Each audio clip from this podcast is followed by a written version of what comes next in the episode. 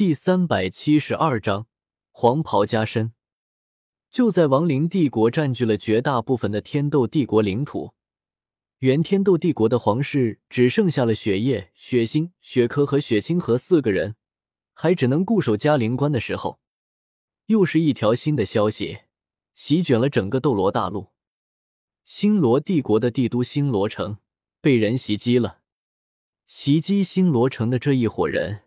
实力极其强大，因为星罗帝国皇室除了身在前线的戴维斯，以及几年前就被逐出了星罗皇室的戴沐白，剩下的星罗帝国皇室成员全部死绝。同时，和星罗帝国皇室戴家休戚与共的星罗帝国大公爵朱家，除了家主之外，所有男丁全部都被斩尽杀绝。最要命的是。星罗帝国最为精锐的一支军团——星罗帝国皇家第一军团全灭。要知道，驻扎在星罗城周边的星罗帝国皇家第一军团，可是有着足足三十万人的数量，并且在整支星罗帝国的皇家第一军团里面，魂师的数量也超过了三千人。而这支星罗帝国最精锐的军团里面，军团长更是一位封号斗罗，几位副军团长也全部都是魂斗罗级别的强大魂师。可就算是这样，半天不到的时间，这支军团便被抹除了。这条消息一出，斗罗大陆震荡。原本在天斗帝国的雪夜大帝亲自出面，再加上各个势力的情报人员的探查。已经确定了亡灵帝国和不死者军团这个大敌。这种情况下，已经被亡灵帝国给攻占了绝大部分领土的天斗帝国，可以说是名存实亡了。然而，就在大家等着星罗帝国举起对抗亡灵帝国大旗的时候，才发现星罗帝国的老家被人给炸了。这就最有意思的是，根据最终的情报显示。灭掉了星罗帝国皇室的这伙人，领头的是曾经被星罗帝国给抛弃掉的朱竹清，而亡灵帝国的掌控者，则是曾经被天斗帝国给各种通缉追杀的唐三。有一说一，如果不是现在的斗罗大陆正面对着一场席卷了全大陆的浩劫的话，唐三和朱竹清行为和很多话本里面的故事还是很像的。虽然唐三和朱竹清拿的剧本不一样，但也确实都是画本里的故事吗？很明显，唐三拿的剧本就是那种掉悬崖捡秘籍的流派，而朱竹清的剧本则是那种被退婚，然后三十年河东，三十年河西的流派。总而言之。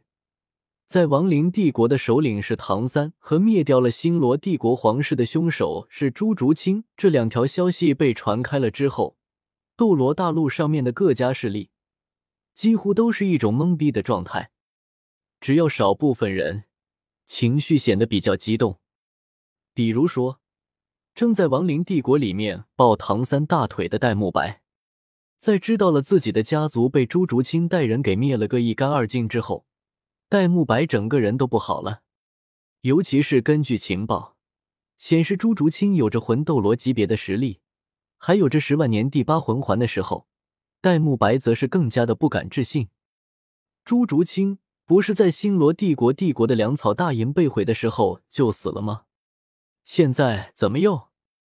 一时间，戴沐白整个人都迷茫了。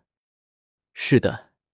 在关于星罗帝国的消息传到了亡灵帝国这边之后，戴沐白的第一反应就是朱竹清怎么会拥有这么强的实力，以及这么强大的势力？至于星罗帝国皇室被杀绝种了这回事，呵，别闹！就星罗帝国的那种培养方式，有个的亲情可言。戴沐白糟心的，就是自己和朱竹清之间的婚约。在很多年前就被双方的父母给强制解除了，不然的话，如果自己和朱竹清之间的婚约没有被解除，那么自己现在是不是也会有着和朱竹清一样的实力？朱竹清身后的势力是不是应该有自己的一半？这些才是戴沐白关心的问题。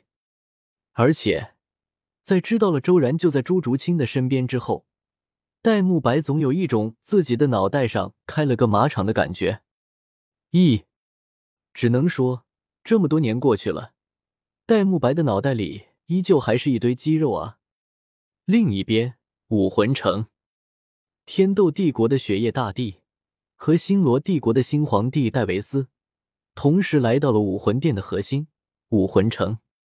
雪夜大帝就不说了，本身就是天斗帝国的皇帝，而戴维斯。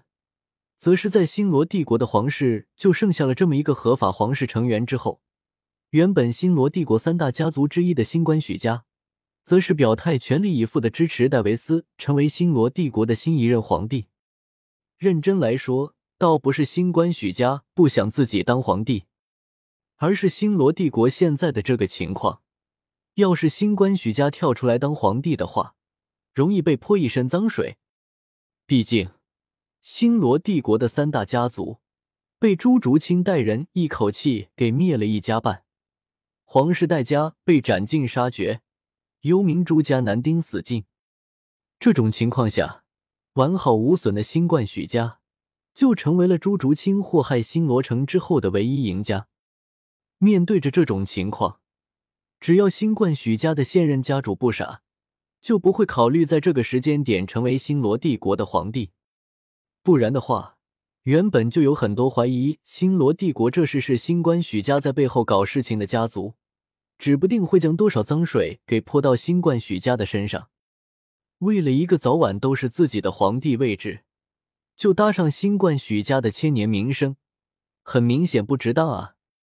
因此，机智无比的新冠许家的现任家主直接就站了出来，公开表示自己不会称帝。同时支持戴维斯这位星罗帝国皇室仅存的合法血脉，成为星罗帝国新一任的皇帝。新冠许家的现任家主想得很明白，就现在斗罗大陆的局势，当星罗帝国的皇帝可不是个什么好差事。而星罗帝国皇帝的位置，等到解决了亡灵帝国之后再慢慢商量呗。而且发布声明不会篡位。支持戴维斯成为星罗帝国新一任皇帝的是自己，又不是整个星官许家。因此，等到斗罗大陆上面平稳了，星官许家就可以被迫接受星罗帝国的地位了。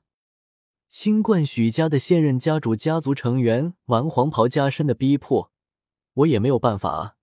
Alright, stay you.